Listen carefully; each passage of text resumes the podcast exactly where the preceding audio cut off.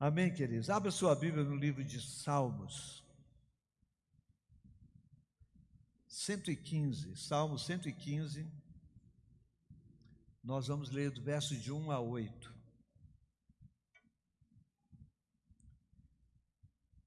Pai, obrigado por esse tempo juntos. É um tempo de aprendizado da palavra. É um tempo de comunhão, é um tempo de louvor, é um tempo de adoração mas é um tempo que nós pedimos que o Espírito Santo inscreva o que for dito dentro de nós. Tome o que foi dito e traduza para a necessidade de cada um. E inscreva de forma que isso se torne um jeito de viver. Fala conosco, eu te peço, no nome de Jesus Cristo. Salmo 115. Não a nós, Senhor, nenhuma glória para nós, mas sim ao teu nome. Porque perguntam às nações: onde está o teu Deus? O nosso Deus está nos céus e pode fazer tudo o que lhe agrada. Os ídolos deles, de prata e de ouro, são feitos por mãos humanas Têm boca, mas não podem falar.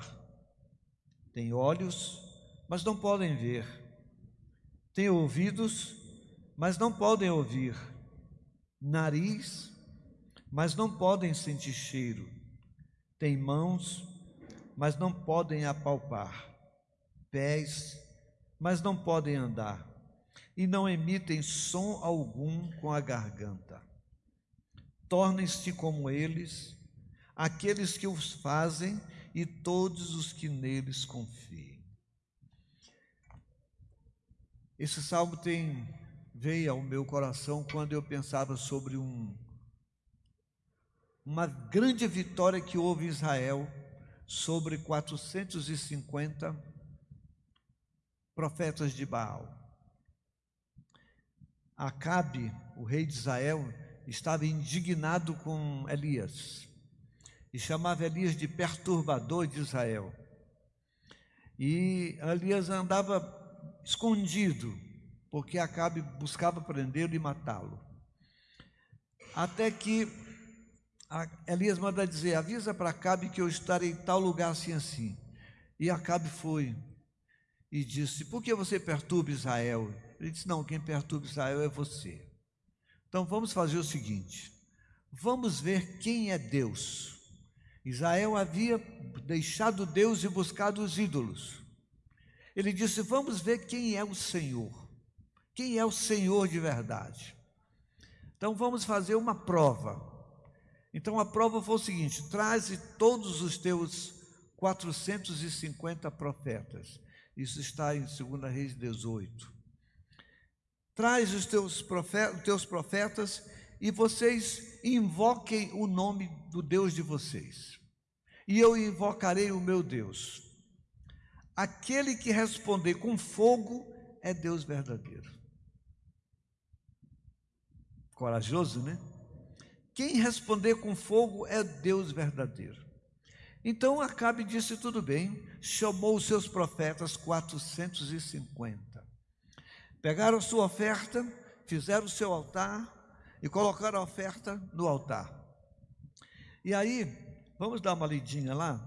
Segunda Reis, é segunda, não, Primeira Reis 18, Primeira Reis. Que é interessante a leitura. Primeira Reis 18. Então ele convocou os seus profetas e diz: agora vocês podem começar a invocar o nome deles. E clamaram pelo nome de Baal. No verso 25, Elias diz aos profetas: Escolham um dos novilhos e preparem o primeiro, visto que vocês são tantos. Clame pelo nome do seu Deus, mas não acendam fogo. Então pegaram o novilho que lhe foi dado e o prepararam. E clamaram pelo nome de Baal desde a manhã até o meio-dia. Você pode imaginar isso? Desde cedo até o meio-dia. Ó Baal, responde-nos, gritavam. E dançavam em volta do que haviam feito, do, do altar que haviam feito. Mas não houve nenhuma resposta. Ninguém respondeu. Ao meio-dia, Elias já estava assim de saco cheio, dizendo: não é possível, não acontece nada. Aí Elias começou a fazer gozação deles. Começou a fazer gozação e disse assim: grita mais alto. Dizia a ele: já que ele é um Deus, quem sabe ele está meditando, ou ele está muito ocupado, quem sabe ele foi viajar, talvez ele esteja dormindo, grite mais alto, chame o seu Deus. Então passaram a gritar ainda mais alto e a ferir-se com espada e lança, se mutilando todo, de acordo com os costumes, até sangrarem. Passou o meio-dia e eles continuaram profetizando em transe até a hora do sacrifício da tarde, lá pelas três. Mas não houve resposta alguma. Ninguém respondeu, ninguém deu atenção. Que coisa! Não houve resposta, ninguém respondeu, ninguém deu atenção.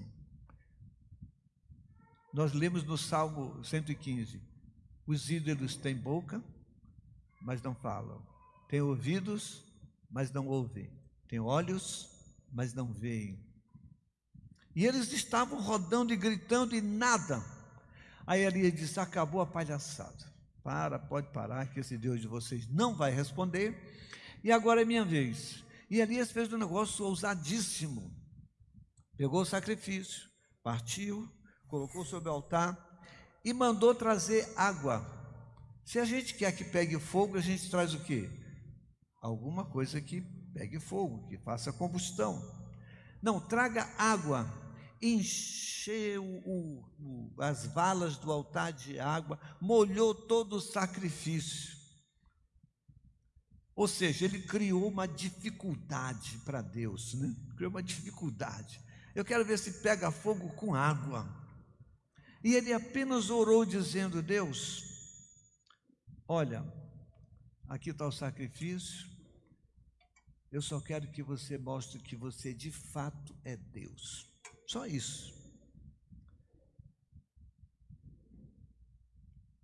A hora do sacrifício, o profeta Elias, verso 36, colocou-se à frente do altar e orou: Ó Senhor Deus de Abraão, de Isaac e de Jacó, que fique hoje conhecido que tu és Deus em Israel, e que eu sou o teu servo, e que fiz todas estas coisas por ordem tua.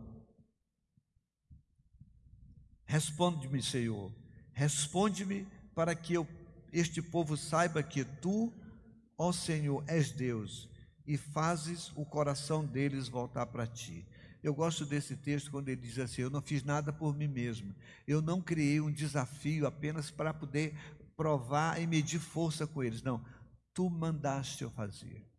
É por isso que eu tenho essa ousadia toda. Eu já tenho a garantia de que vai acontecer. Então, sabe o que aconteceu? O fogo do Senhor caiu e queimou completamente o altar, o holocausto, a lenha as pedras e o chão, e também secou totalmente a água da valeta. O fogo pegou na água, gente, queimou tudo que secou a água.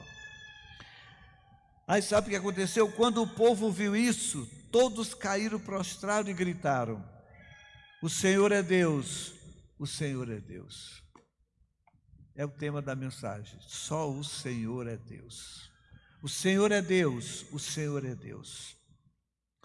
Parece que há uma necessidade que foi que foi criada a partir de tantos milagres no Velho Testamento, de que Deus precisa fazer algo para que saibamos que Ele é Deus. Agora eu sei que tu és Deus, porque tu respondeste. Ou seja, se tu não respondesses, eu não saberia se tu era Deus. Esse é um equívoco sério. porque nós impomos a Deus uma forma de agir a fim de que ele se mostre. O desafio era responder com fogo é Deus.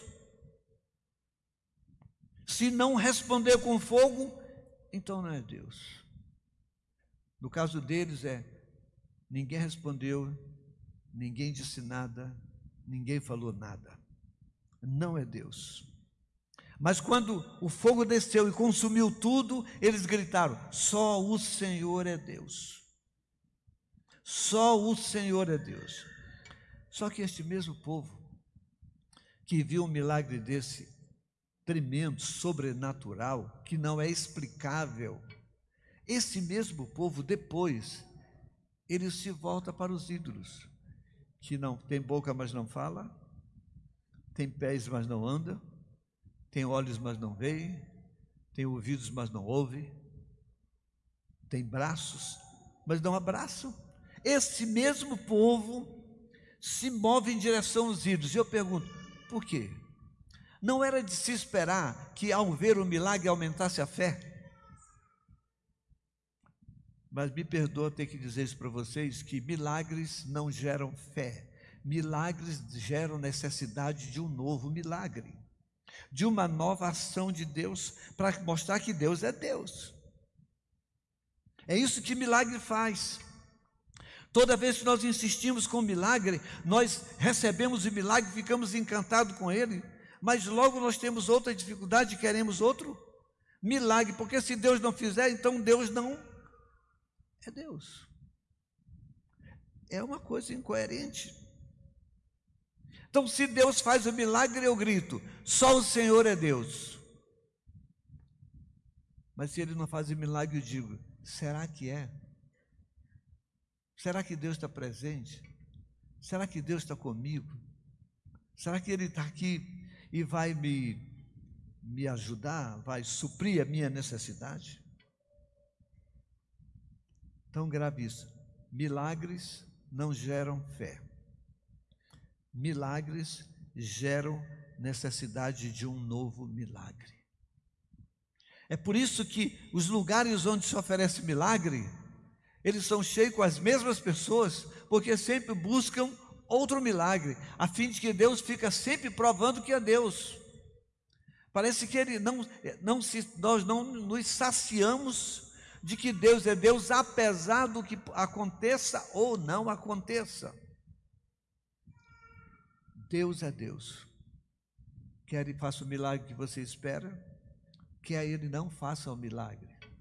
Ele vai ser Deus o tempo todo. Então, milagres não geram fé. Milagres geram necessidade de outros milagres. Os milagres aumentam, sabe o que? A exigência sobre Deus. É só a gente pensar em nós mesmos. Quando nós somos abençoados, somos felizes, gratos e oramos. Mas quando tem uma dor, quando tem uma tristeza, quando tem uma perda, quando tem um fracasso, e a gente fica duvidando: onde estava Deus? Por que não fez? Não ouvi a minha oração? O que está errado em mim? Que pecado eu cometi para que Deus não me, não me ouça? O que foi que eu fiz para ele não me responder: onde tu estás? Cadê o fogo que não desce para consumir o altar? Tem hora de a gente voltar e crer em Deus apenas pela fé. Deus não precisa fazer nada para mostrar que Deus é Deus. Ele não precisa fazer absolutamente nada. Israel deixa Deus, isso depois de ver muitos milagres. Israel é, é o tipo da igreja que viu pão descer do céu, que viu carne descer do céu, que viu água sair da rocha, viu o mar vermelho se abrir diante deles. Eles viram vencer em guerra sem ter, sem levantar uma espada. Eles viram coisas assim sobrenaturais, mas sempre que eles estavam em apuro, Eles gritavam: Cadê Deus? Nos abandonou. É por isso é que o Salmo 115 que nós lemos, ele fala o seguinte: Por que perguntam as nações onde está o seu Deus? Por causa do momento que eles viviam, por causa das dificuldades que passavam, e as nações diziam: Cadê o Deus de vocês que não faz nada por vocês? Porque a ideia de que Deus só está presente se houver um milagre. Deus só está presente se Ele fizer algo por você, ou pelo menos fazer aquilo que você espera que Ele faça. Onde está o Deus deles? Aí ele diz: Nosso Deus está no céu e Ele pode fazer tudo que Ele agrada. Se Ele não faz, é porque Ele é Deus. Mas os ídolos, eles são de prata, eles são de ouro, eles são feitos por mãos humanas, eles têm boca, mas não podem falar, eles têm olhos, mas não podem ver, têm ouvidos, mas não podem ouvir, têm nariz, mas não podem sentir cheiro, têm mão, têm mãos, mas não podem apalpar. Eu fiz uma visita recente lá na cidade onde tem muitas obras do Aleijadinho em Congonhas, no estado de Minas Gerais. Eu fiquei encantado com a perfeição das obras.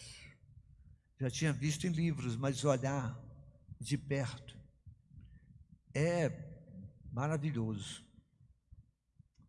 A perfeição de, dos profetas, a perfeição da Via Crucis, Só que você chega olhando de perto e vê que tem uma boca perfeita, tem os dentes perfeitos, mas não fala. As mãos, as veias, de uma perfeição magnífica, mas não se movimentam.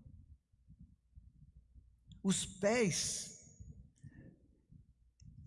é fantástico olhar aqueles pés com as veias, os, os, a marca do osso, as unhas, de uma perfeição, mas ele não anda. Ele não anda. Você aprecia aquilo, é uma arte maravilhosa, mas não tem vida. É o que ele chama dos ídolos.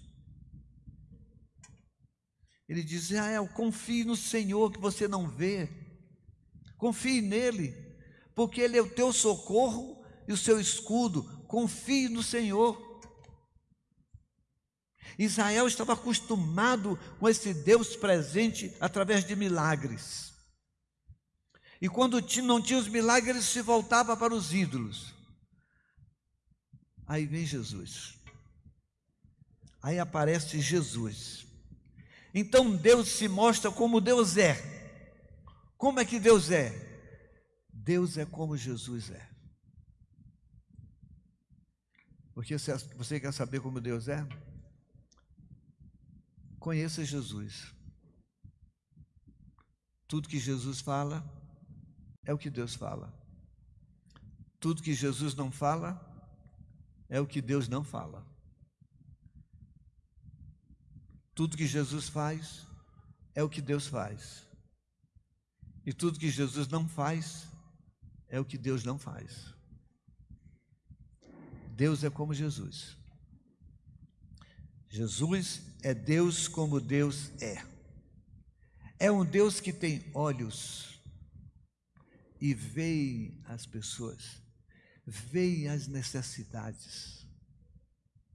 Jesus ia de cidade em cidade curando as enfermidades, ele via as dores das pessoas. Era uma, era uma, uma forma é, lúdica de ensinar o povo: olha, vocês não precisam de quem não anda, vocês não precisam de quem não vê, você não precisa de quem não fala, você não precisa de quem não sente, porque eu sou Deus que vou na tua direção, porque eu tenho pés e ando, ando em tua direção. Eu tenho olhos e vejo as tuas dores, as tuas necessidades. Então ele ia de cidade em cidade curando as enfermidades. E ele chegava diante de um cego e dizia: O que, que tu queres que eu te faça? Porque os ídolos não podem fazer nada por ti. E o cego diz: Eu quero ver, então veja. E o cego via. Tocava no morto e o morto levantava, porque ele tinha mãos que podia afagar, tocar, abraçar. Ele tinha boca para falar e conversar com uma mulher. Cadê as pessoas que te acusam, mulher? Cadê? Cadê aquela que tocou em mim, de mim saiu poder? Porque ele fala, Jesus não era um, um, um ser extraterrestre, era Deus gente. Deus gente que olha para você e se importa com sua dor. Que ouve os teus lamentos. Que os ouvidos deles não estão mocos, surdos. Quando você fala, ele ouve. Agora, ouvir não significa que ele vai te atender, porque nem sempre o que pedimos é o melhor para nós. Nem sempre o que pedimos, mas ele ouve. Jesus é o Deus que sente a dor. Ele chega diante de Lázaro morto e chora. Não é por causa de Lázaro, por causa das irmãs que choravam, as dores dos amigos, ele sentia. Então ele sente a sua dor. Nós não precisamos mais fazer um, um, um teste. Não precisamos invocar um grande desafio entre os deuses. Não precisamos mais. Porque o nosso Jesus tem boca e fala, tem olhos e vê, tem ouvidos e ouve. Ele tem mãos, braços e te abraça. Ele tem pés e vai em tua direção. Ele tem nariz, ele sente o cheiro. Isso é Jesus é o Jesus que nós cremos. Que Ele fala contigo. Saiba de uma coisa, querido. Quando você ora, Jesus ouve. Amém? Fala para o teu irmão, quando você ora, Jesus te ouve. Jesus te ouve. Quando o fogo desceu naquele altar, qual foi o grito deles? Só o Senhor é Deus. Aí eu pergunto para você: qual será o nosso grito? Só Jesus é Deus. Vamos dizer junto? Só Jesus é Deus. Não há nenhum outro. E aqui, é bom que eu diga que não é apenas uma reprovação aos ídolos de prata, de ouro, de madeira, de gesso, mas é uma reprovação aos ídolos de carne e osso. Porque quem se torna ídolo de carne e osso também tem boca, mas não fala a tua necessidade. Tem olhos, mas eles não veem a tua dor. Eles têm ouvido, mas eles não ouvem o teu lamento. Eles têm braços, mas eles não te abraçam. Tem pés, mas ele não vai em tua direção, porque tudo é na direção deles são os piores ídolos. É muito pior do que aquele que é uma estátua parado, é o ídolo gente, ser humano. Só para a gente não sair reprovando quem de alguma forma tem alguma devoção a algum, algum anjo, algum santo de barro e etc. Não, e a devoção aos supostamente santos homens. Para mim, esses são piores. Porque o texto diz que torne-se como eles, aqueles que os fazem e os que nele confiam. Ou seja, tem gente que se torna isso. Um ídolo sem voz, um ídolo sem ouvido para ouvir. Mas é gente, é ser humano mas ele é egoísta. tudo é para si. As suas dores não têm importância nenhuma. A tua necessidade não tem importância nenhuma. Aí eu digo para você: se você encontra alguém assim, foge dele, porque é um ídolo perverso. Foge deles. De qualquer que seja o ser humano que não está disposto a abraçar quando você precisa de um abraço, que não está disposto a ir em tua direção quando você precisa de ajuda, que não está disposto a ouvir as suas necessidades, não está disposto a ser a boca de Deus para você, se afasta, porque é um narcisista, é um egoísta, é um perverso. Porque ele se tornou um ídolo ainda que não seja de ouro, de prata, de gesso, de ferro, mas tem boca e não fala, tem pés e não anda, tem braços e não abraça, tem nariz e não sente cheiro, tem coração, mas não tem empatia de com ninguém. Tem a hora, nós temos um grito só. Só Jesus é Deus. Vamos dizer de novo? Só Jesus é Deus. E o salmista termina dizendo assim: ele termina, confie no Senhor, Israel. Aí eu vou traduzir para o nosso tempo. Confie em Jesus, igreja. Confie em Jesus, crente. Confie em Jesus. Acredita que Ele está perto de ti. Ele te ouve agora. Ele ouve você. Ele disse: Eu estarei convosco todos os dias. Ele está pertinho de você. Ele abraça você. Ele toca em você. Jesus é, é espetacular, né? Jesus é, ele é uma mensagem contra todo tipo de idolatria. Porque quando queriam fazer dele um poderoso, ele saia de perto. Um rei poderoso. Mas ele se deixava tocar. Ele tocava em pessoas. Ele ia em direção aos necessitados. Esse é Jesus. O ídolo é aquele que quer que você vá em direção a ele. Esse é o ídolo. Por isso que as pessoas fazem caminhada, romarias, e romarias para igrejas evangélicas também. Atrás dos seus líderes, que supostamente eles lhe darão alguma coisa. Característica de um líder: ele não vai até você, ele espera que você vá até ele. Isto é ídolo. Jesus é Deus que veio até nós. É o Deus que virou gente e habitou entre nós. E ele ia de casa em casa, de lugar em lugar, de pessoa em pessoa, de leproso em leproso, de prostituta em prostituta, de quem quer que fosse, ele ia até ele. Isso é Jesus. Não é um ídolo, porque ele vai até você. O ídolo espera que você venha.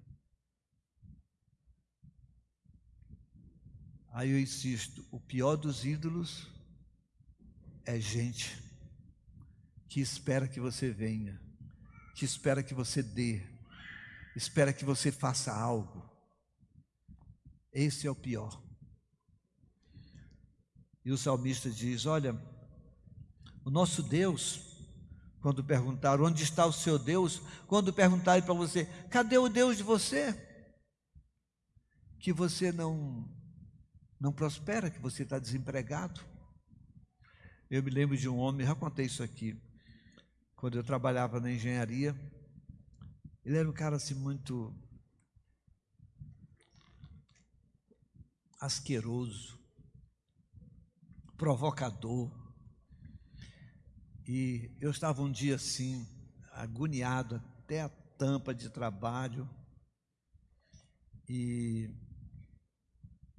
a impressora dele havia tido um problema lá da, e ele foi e pegou a impressora da que eu estava trabalhando. Quando cheguei, a gente precisou, cadê a impressora? Ah, fulano de tal pegou. Aí eu fui lá e falei, ó, oh, me dá, eu estou precisando disso e tal. E ele começou, Tomás, lá na minha rua, tem os meninos que ficam passando fome, e meus filhos têm o que comer. Cadê o teu Deus justo? Aí nesse dia eu, a língua estava solta, né? Aí eu falei, sabe, meu Deus é injusto mesmo, sabia? Porque se ele fosse justo agora, ele matava um miserável como você. Disse isso para ele. Matava, se fosse o Deus, ele te fulminava agora, porque tu não vale um uma cibalena, né? Ia dizer outra coisa, né? Porque as pessoas ficam provocando e querendo que Deus resolva todas as questões da, da vida para provar que é Deus. Onde está o Deus dos céus? Cadê o Deus de vocês? Ele disse: O nosso Deus está dos céus e pode fazer tudo que lhe agrada. Qual é a nossa resposta hoje? Deus habita em mim. Ainda que o que eu queira não aconteça, ainda que o milagre que eu busco não venha, mas Jesus, que é Deus, habita em mim. Ele não está apenas no céu, ele vive em mim. Por isso é que nós podemos dizer: só Jesus é Deus. Ainda que apareça um fazendo milagres, e vai aparecer, aliás, tem uns fazendo, comprando os milagres, mas vai aparecer alguém que vai fazer milagres sobrenaturais e a Bíblia diz que, se possível, enganaria até os eleitos. Mas milagres não provam que Deus está presente.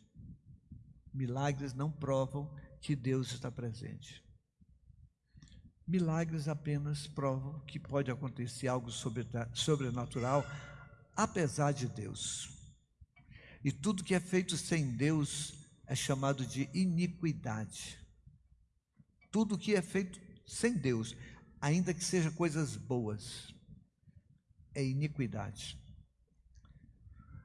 E ele diz: confie no Senhor. Queridos, confie em Jesus. Ele anda, ele vê, ele fala, ele sente, ele te abraça, ele está presente com você. Confie em Jesus. Ele é o seu socorro e o seu escudo. Ele é o seu socorro e o seu, seu escudo. Vocês que temem o Senhor, confie no Senhor. Diga, Ele é o meu socorro